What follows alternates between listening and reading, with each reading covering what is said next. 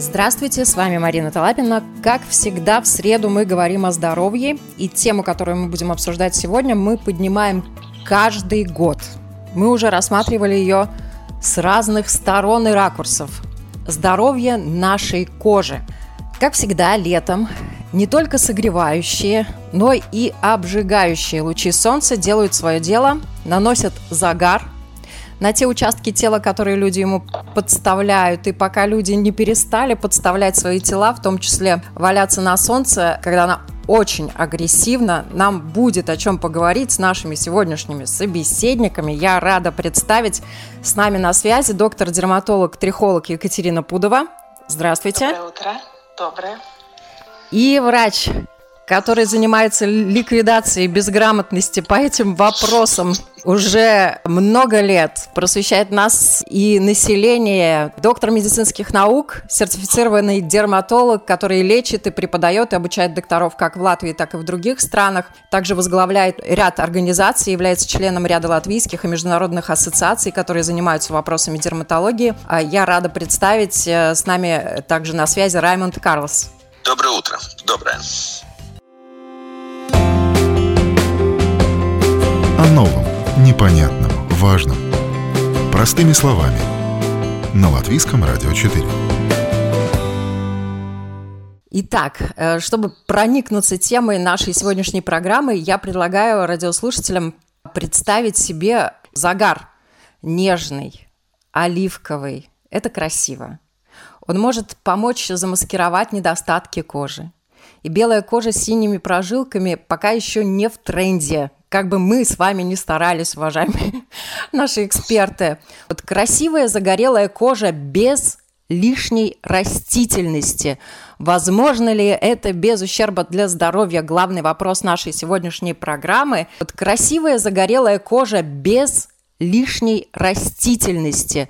Возможно ли это без ущерба для здоровья? Главный вопрос нашей сегодняшней программы. Хочется услышать специалистов кто начнет? Кто первый отвечает? Раймонд, начинайте. Окей, рассказ будет очень простой. Конечно, на билбордах э, журналов мы это можем увидеть. На путеводителях э, различных греческих туроператоров мы это тоже можем увидеть.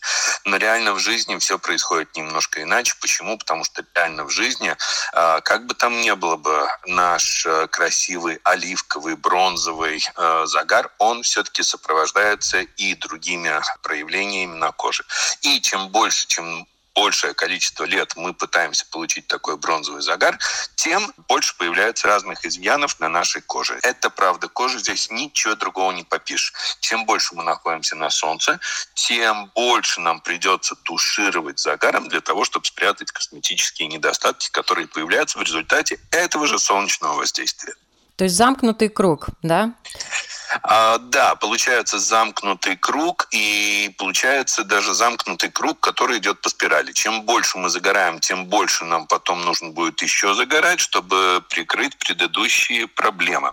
Чем больше мы будем еще загорать, тем больше эти проблемы будут появляться. То есть, в принципе, мы таким известным штопором э, усугубляем состояние своей кожи.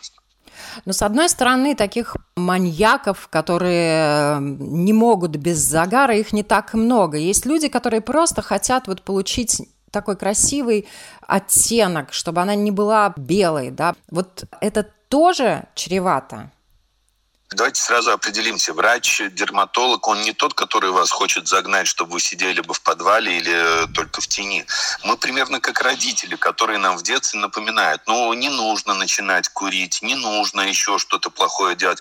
Потом, когда проходит какое-то количество лет, мы вспоминаем своих родителей, бабушек и дедушек, а они нам говорили и предупреждали об этом. Так что это стоит помнить. И помнить нужно о том, что буквально вот э, вышли мы 5-7 минут на солнце, перешли из точки А в точку Б, мы уже получили свой ультрафиолет. И вот такое количество минут складывается в часы. В принципе, по научным публикациям, примерно человеку нужно 10 тысяч солнечных часов, чтобы появились бы действительно значимые изменения на коже. Эти 10 тысяч часов мы накапливаем где-то кто чуть чуть раньше, кто чуть позже, но это в среднем происходит где-то 35-40 годам, и тогда мы начинаем, не сразу это будут онкологические изменения, это чаще всего будут действительно какая-то диспигментация, то есть могут появляться более светлые, более темные пятнышки на коже, но это будут проявлениями. Пока нам 15, 20, может быть, 25 или 30 лет, мы можем констатировать, что где-то что-то проявилось, но к этому возрасту уже будет стабильное проявление. А вы сами принимаете солнечные ванны? Нет, я сам э, не принимаю солнечные ванны. Для меня э, не то, что профессионально, но для меня совершенно неприемлемо вот просто лежать на пляже. Если я и выхожу где-то на солнце, то это будет э, сопровождаться какими-то активными действиями. Или я работаю у своего дома, занимаюсь э, своими елками, или я кашу траву, или я с друзьями и знакомыми выезжаю где-то на пикник, но я не буду просто лежать, э, вот просто по-пластунски. И я осознаю, я тоже получаю свои ультрафиолетовые часы и минуты, которые складываются, и, безусловно, я на своей коже тоже замечаю. Ну, я не ношу свинцовый воротничок или свинцовый передничок, так что, да, я тоже человек точно такой же, как и вы все. Катя, а вы? Я тоже из, из категории тех людей, кому совершенно неинтересно просто. Это быстро наскучивает э, лежать горизонтально. Я люблю дайвинг, я часто достаточно нахожусь на взморье, но для меня это все-таки больше не такое осознанное лежание, накапливание этих часов, а больше активный образ жизни, который сопряжен, да, конечно же, с инсоляцией, да, и вот с накоплением этих э, часов, но э, с разумным накоплением, да, потому что фототип кожи свой э, знаю, да, я осознаю потенциал защиты кожи. И, кстати говоря, маленькую ремарку, я думаю, что все-таки, мне кажется, это возможно, этот красивый загар с условием, что этот человек обладатель третьего третьего, четвертого фототипа кожи. У них изначально больше пигмента, и они при даже небольшой инсоляции имеют то, что вы описали. Так что есть счастливчики, а есть э, люди более аристократичной э, кожи, да, соответственно, то есть надо понимать, кто сможет, да, этот загар э, получить а то, о чем Ну да, это, это, тот смуглый, да. это тот смуглый тип, который, в принципе, он смуглый по жизни, и выходя на солнце, эти люди говорят, о, я вот э, чуть-чуть подретуширую свой э, оттенок. Да, то есть а, счастливчики есть, которые могут это иметь. Вот, конечно, счастливчикам повезло, они несколько часов позагорали, получили свою солнечную депривацию, да, и могут ходить весь оставшийся год э, с этим оттенком. Но на сегодняшний день существует также автобронзанты, так называемые крема, которые помогают добиться этого красивого оттенка. Вот насколько они безопасны? Для кожи, и если человек потом все-таки каким-то образом с этим кремом попадает на солнце, это как-то может пагубно сказываться? Ну, опять-таки, насколько я изучала этот вопрос, в принципе, эти крема, они, конечно, как вот покраска, да, снаружи э, там есть э, вещество, которое взаимодействует с липидами нашего верхнего слоя, с роговыми чешуйками, да, то есть окрашивается верхний этот слой, и, соответственно, в принципе, это не проникает в глубину, но надо иметь в виду, что искусственный загар, он совершенно не несет никакой защитной функции. И в этом, наверное, если брать вот эту вот косметическую часть, да, то есть относительно, может быть, даже повышаются риски, если человек не осознает этот факт, что покрасив кожу, он совершенно не защищается и выходит с такой надеждой, что вот он уже отчасти загоревший, и он может продолжать достаточно интенсивную инсоляцию. И, конечно, индивидуальный этот момент э, непереносимости, да, это все-таки косметическое средство, содержащее достаточно большое количество компонентов, и на какие-то компоненты может быть э, даже аллергические реакции, индивидуальные, конечно. Раймонд, может, у вас есть что-то добавить по этому поводу? Да, я совершенно согласен, и я бы это даже продолжил бы тем разговором, что то же самое относится и к употреблению бета-каротина искусственного, который тоже время от времени появляется где-то, что я вот сейчас буду употреблять больше бета-карантин, буду кушать больше морковку, и моя кожа уже приобретет какую-то защиту. Нет, нет, еще раз нет. К сожалению, здесь защиты никакой не будет. То есть, в принципе, на солнце можно появляться, но надо не забывать о защитах, и защиты есть. Погреться-то все равно хочется. ну, если хочется, если очень-очень хочется, то, конечно, да. Я еще раз говорю, ну, дерматолог не тот, кто хочет вам испортить э, жизнь э, запретами, а, скорее всего, предостеречь. А если предостережен и информирован, значит, уже вооружен тем, что можно избежать каких-то неприятностей.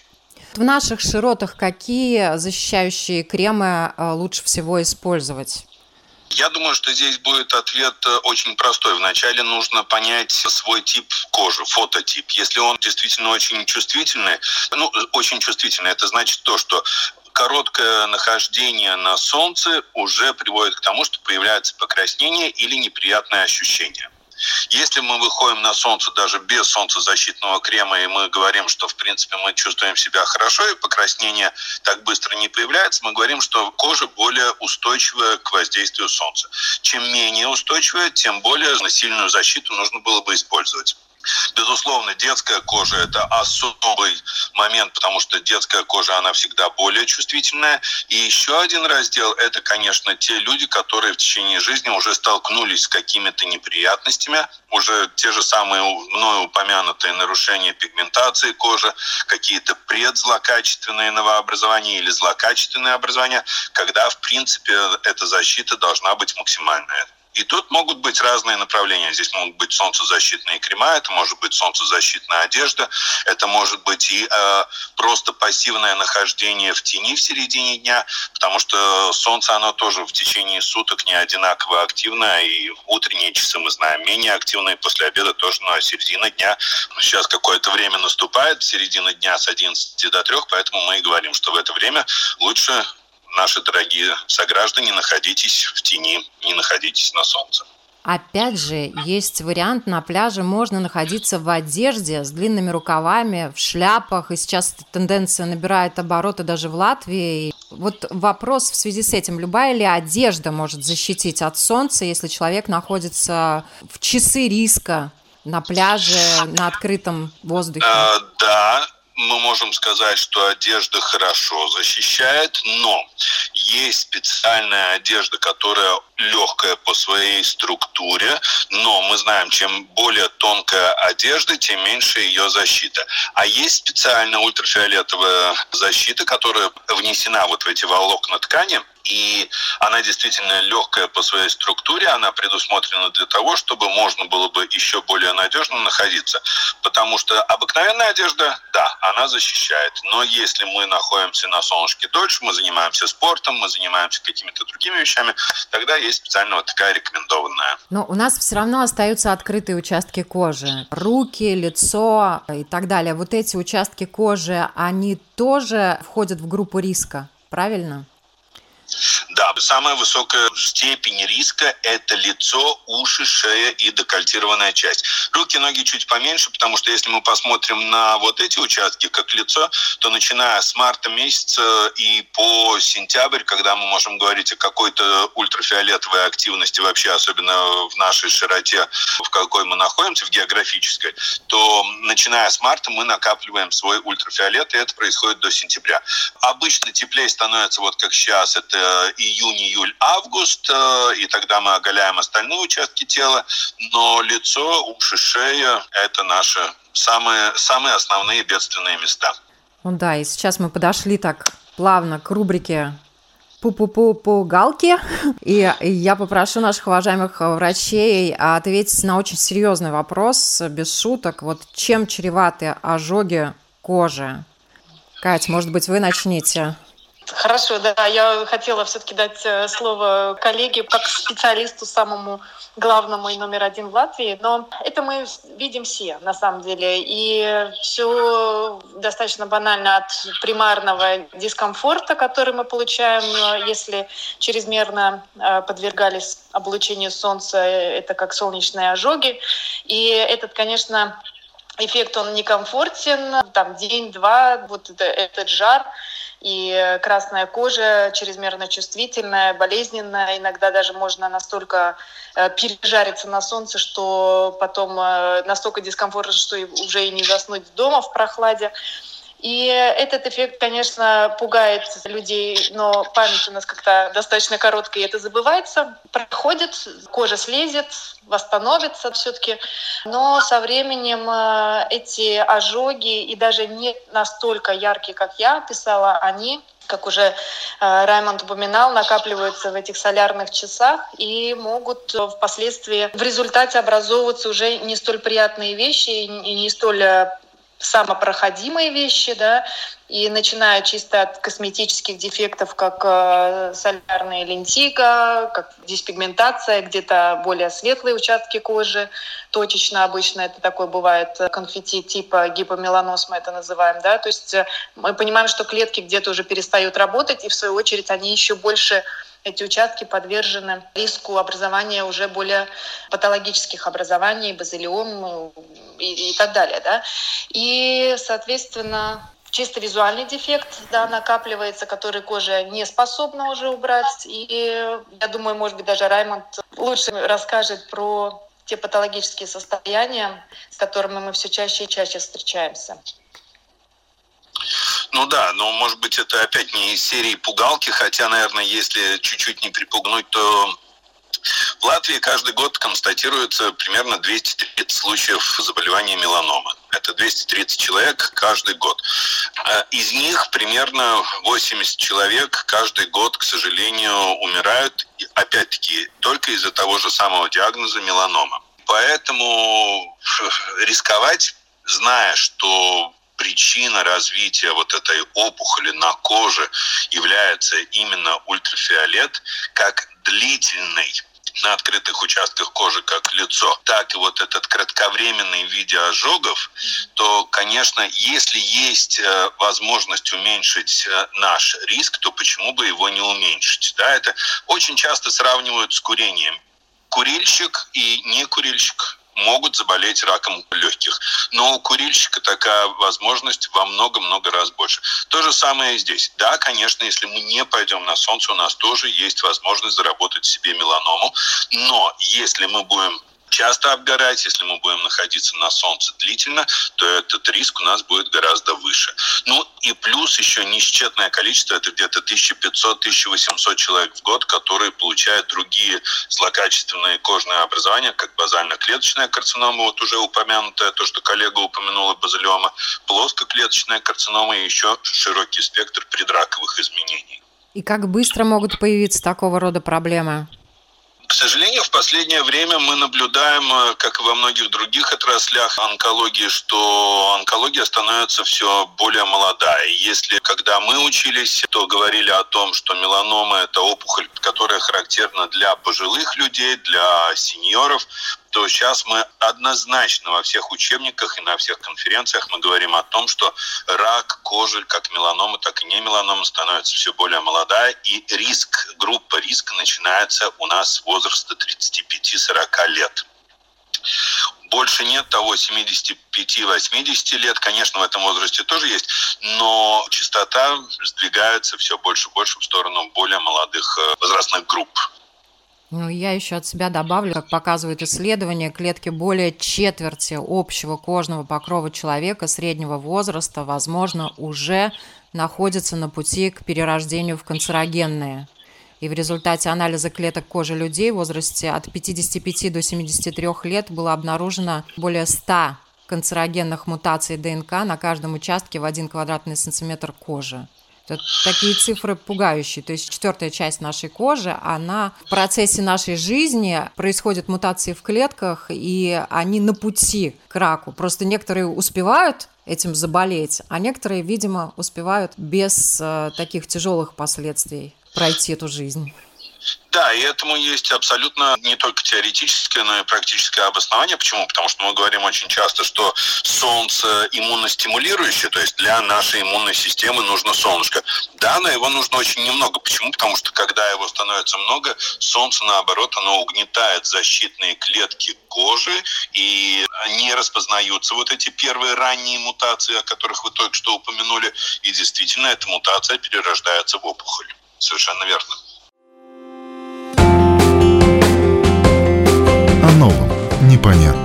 Важном. Простыми словами. На Латвийском радио 4. чтобы отдохнуть от такой серьезной темы, я расскажу факты. В моде белый цвет кожи только среди тех, кто не может ее иметь пока. И 60% людей страдали кожными заболеваниями как минимум один раз в своей жизни. Вот интересно еще также предположение происхождения рас, которые исходят из медицинских традиций, и некоторые теории были получены из идеи темпераментов Гиппократа. Да? И были описаны так. Вот на севере у тебя целое море густой крови, в то время как на юге солнце сушит кровь. И тебе приходится думать о том, как бы сохранить и кровь, и кожу. И бледная кожа на женщине воспринималась как признак красоты и состоятельности. Это такой общеизвестный факт, да. Ведь бледность указывала на то, что женщина достаточно привилегированного класса и может не выходить из дому э, на работу. Вот. Но, тем не менее, бледная кожа на мужчине считалась признаком слабого человека, а бронзовый загар ассоциировался с героями и ногими атлетами э, в амфитеатрах. Вот такая историческая ремарка. Один из вопросов, которые мы хотим поднять сегодня в нашей программе, это уничтожение растительности в нежелательных местах. Вот, и как это влияет на здоровье кожи, в том числе и загорелой или не загорелой. И, конечно, вопрос нашим экспертам, можно ли уничтожать растительность в нежелательных местах без ущерба для здоровья? Наверное, я возьму... Да, как доктор-трихолог. Возьмусь, да, как врач-трихолог возьмусь, по крайней мере, начать э, отвечать на этот вопрос. И здесь, наверное, надо смотреть двояко. Да? То есть э, надо понимать, что одна из функций волос — это защитная функция. Понятно, на голове порой наоборот. Желательно что-нибудь даже может некоторым и досадить, чтобы была эта защитная функция. Но если мы говорим, конечно, о чисто эстетической части этого вопроса, да, о нежелательных волосках, то здесь, наверное, надо вспоминать о красоте ног, рук э, и других частей заранее. То есть э, сами готовим э, лето и в обратном там, направлении. Да? Почему? Потому что уже на загорелой коже нам, врачам, занимающимся лазерной эпиляцией, будет гораздо сложнее справиться с этим вопросом, так как наша цель — это пигмент в волоске для того, чтобы сжечь, уничтожить этот волосок. А до этого есть уровень кожи. Да? И если пигментированная кожа, то это сопряжено с риском ожогов. Соответственно, то есть уже этот э, эстетический вопрос становится ребром, и мы не можем так легко его решать. Самое удобное время, конечно, для ликвидации нежелательной растительности осенне-зимний сезон до начала пляжного сезона. Опять-таки, если мы говорим о некоторых участках, которые более скрытые от солнца, да, не загорелые, мы, конечно, можем продолжать делать это и летом, но я бы сказала все-таки да, чтобы если говорить э, безопасно и эффективно, и уже быть готовым к пляжному сезону, лучше начинать заранее. Ну, виды того, как можно избавиться от растительности лишнее, это и бритье, и лазерная эпиляция, и ваксинг, и фотоэпиляция. Вот э, все эти виды они имеют естественное разное воздействие на кожу. Есть ли среди них то, что вообще запрещено, может быть, или вы не рекомендуете как специалисты? Если мы все-таки ориентируемся на сезональность, то, конечно, летом мы не рекомендуем все фото и лазерные эпиляции. Да? Это вот то, что я только что объяснила, это сопряжено с риском а, уже искусственно сделанного ожога от а, аппарата. Если мы говорим а, обобщенно, то здесь все-таки индивидуальный момент. Но если не считать, что конечно, есть какое-то образование, мы этим же лазером, или опять-таки вакцинация, да, то есть другой способ удаления волосков с корешком. Если есть какие-то проблемы кожи, новообразования, мы тоже не рекомендуем именно в том участке, да, обходя этот участок, в принципе, это можно. Здесь, наверное, такой индивидуальный момент надо рассматривать, э, потому как некоторым э, людям, казалось бы, да, только уничтожение верхнего э, стержня волоска в виде, допустим, бритья, она будет давать раздражение, может давать более выраженные раздражения, дерматиты, фолликулиты, целлюлиты, да, то есть когда уже присоединяется воспалительная реакция. То есть я бы сказала, тогда уже становится противопоказанием именно эта индивидуальная реакция человека на, казалось бы, что легкий метод удаления, и мы уже рекомендуем более интенсивный метод, как в виде лазерной или фотоэпиляции. Да. Также наоборот, да, что если чрезмерно много каких-то изменений кожи, сосудистая патология нижних конечностей, то мы достаточно ограниченно можем воздействовать с лазером, мы уже выбираем более такие поверхностные техники. Ну, тут интересно, наверное, услышать также доктора Карлса. Вот вы за свою практику как часто встречаетесь с пациентами, которые повредили свою кожу, избавляясь от растительности? Ну, я бы сказал бы так, что если сильно там не перепутать какие-то кнопки на этих аппаратах, то, в принципе, наверное, сильно не навредишь. Конечно, бывают изменения пигментации, но я бы сказал бы так, что это чистые косметические вещи, которые чаще всего проходящие. В отношении онкопредостороженности, что это могло бы приводить к образованию каких-то злокачественных процессов, таких методов в Латвии нету, и в Европе, и в Евросоюзе, в принципе, ты, но нет смысла предлагать такие методики, которые за эпиляцией будут приводить к каким-то плохим последствиям. Так что с этой точки зрения я бы сказал, что мы можем спать спокойно, делать в соответствии с рекомендациями в отношении фототипа, в отношении избранной методики, но волноваться о дерматоонкологической предосторожности нет. У нас такой необходимости нет. А если вспомнить солярии, да, их сначала тоже нередко рекомендовали метики. Вот хочется спросить, насколько лазерная эпиляция и фотоэпиляция э, изучены, и действительно можно стопроцентно утверждать, что если все сделано правильно, они безопасны. Да, на данный момент мы можем это утверждать чисто с точки зрения физики. Поясню почему. Потому что э, если мы говорим об ультрафиолетовом излучении, то его биологическая активность имеет свою границу, и она имеет свое воздействие. Если мы говорим о лазерах, то лазеры действуют по принципу того, что лазер в коже находит свою цель. Это будет или волосяной фолликул, или это будет, допустим, сосудик, который необходимо ликвидировать. И здесь нету процесса того, который называется ионизацией или воздействием на молекулу ДНК. Ультрафиолетовое излучение, попадая на клетку кожи, оно действует мутирующе, оно может вызывать мутации. Лазерное излучение такого нету. И на данный момент в литературе нету данных за то, что лазерная эпиляция или какие-то другие лечебные лазерные процедуры были бы чреваты образованием опухолей. И как давно эти методы уже существуют? по сравнению с э, солярием. Первый солярий появился в 1900, мне кажется, в 1978 году в Америке, в штате Канзас, и это был совершенно другой расклад. Лазер медицинский, первый медицинский лазер был создан в 1956 году, и с 1956 года мы, в принципе, можем говорить о том, что лазер в медицине известны. Но там совершенно другая физика процесса, там другие длины волны, и мы можем действительно быть уверены, что даже спустя, может быть, еще 20 лет э, мы будем говорить о, о тех же самых результатах, что и сейчас, что нету причин для волнения. Я, в принципе, именно тоже хотела упомянуть, что очень важно понимать, и обычно я своим пациентам рассказываю, что здесь совершенно другая разница. Физика и это фотобиология, то есть то, как влияет этот луч, как влияет на клетки, и в лазерах мы говорим о конкретной длине волны, и эта длина волна гораздо дальше от ультрафиолетовой э, да, волны. То есть и да, другой спектр, а, другая цель да, вот этого э, луча и, соответственно, дамы.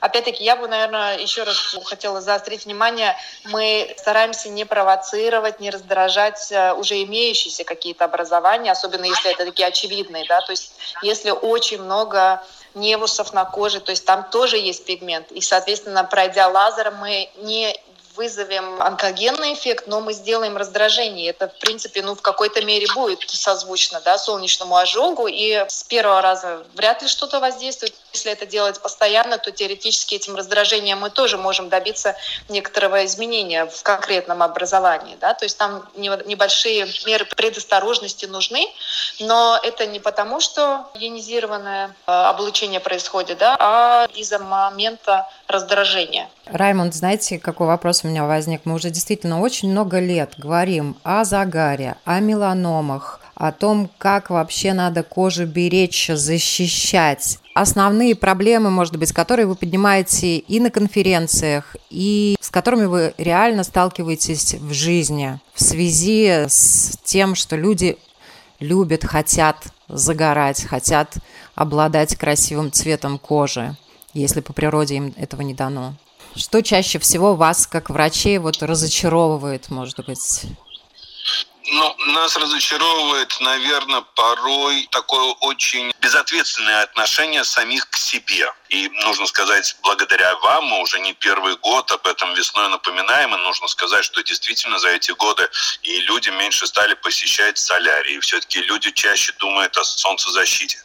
Но больше, чуть-чуть больше ответственности к своей коже, больше ответственности к самому себе, потому что в тот момент, когда этот петух, которого название меланома, когда он клюет, верьте мне, нет ни одного человека, который бы не хотел бы повернуть вспять машину времени, и чтобы вернуться и не сделать тех ошибок, которых можно было бы избежать. Вот это, наверное, основное. Остальное, то, что касаемо, допустим, и государственной поддержки для лечения меланомы, доступности медикаментов, э, это все, это все решаемо. И еще одна хорошая вещь, которую нужно сказать, что э, сами пациенты, которые прошли вот этот момент меланомы, нужно сказать, что в Латвии сейчас образовалась очень хорошая организация, которая занимается этими вопросами, которая помогает и которым нужно пожелать успеха в их э, вот таком общественно полезном труде. Могу только согласиться, потому что у меня тоже всегда возникал вопрос, когда особенно находила какие-то образования у человека, и ты видишь, что это не на такой вот ну, красивый, прям ну, нетронутый коже, а это все-таки нередко это измученная ультрафиолетом кожа. И у меня всегда был вопрос пациенту, откуда такая нелюбовь к себе, да? Мне непонятно немножко э, ощущение, как так вот вот на самом деле насиловать свою кожу, думая, что это красиво, и ну, не, нежелание, наверное, какое-то принять, что да, вот хотелось бы моей голове, чтобы кожа была более оливкового цвета, но природа мне дала столько, и то есть с уважением, с любовью относиться к своему телу.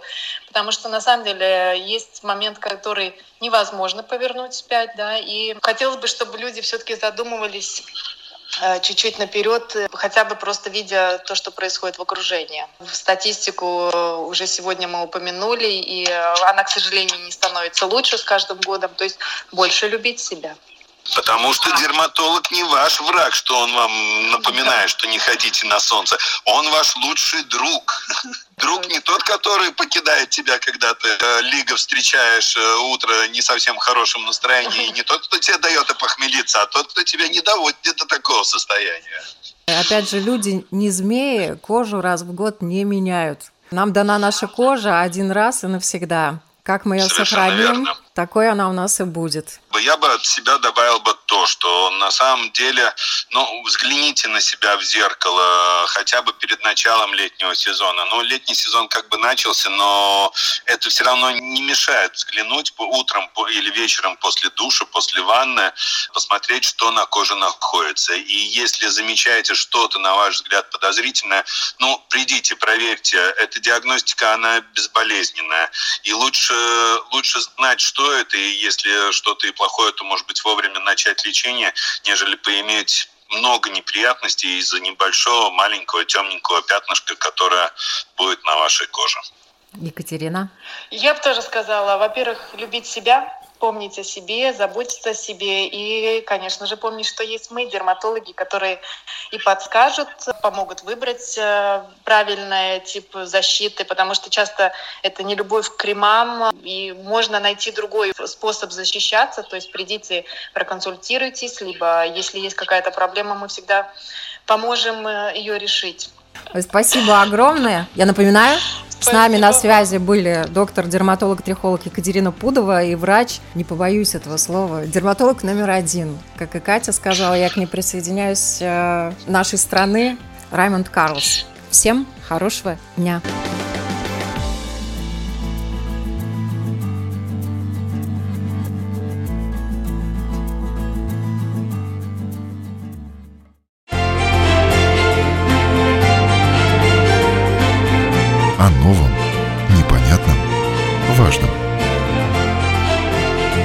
Простыми словами.